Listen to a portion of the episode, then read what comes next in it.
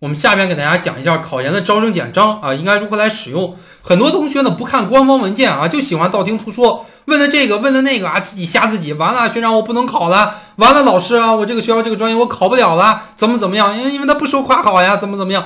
我说你别乱讲，你去下载一个招生简章，你登录这个学校研究生院官网。你比方说你考华中师大，你登录华中师大研究生院的官网，你去下载一个招生简章。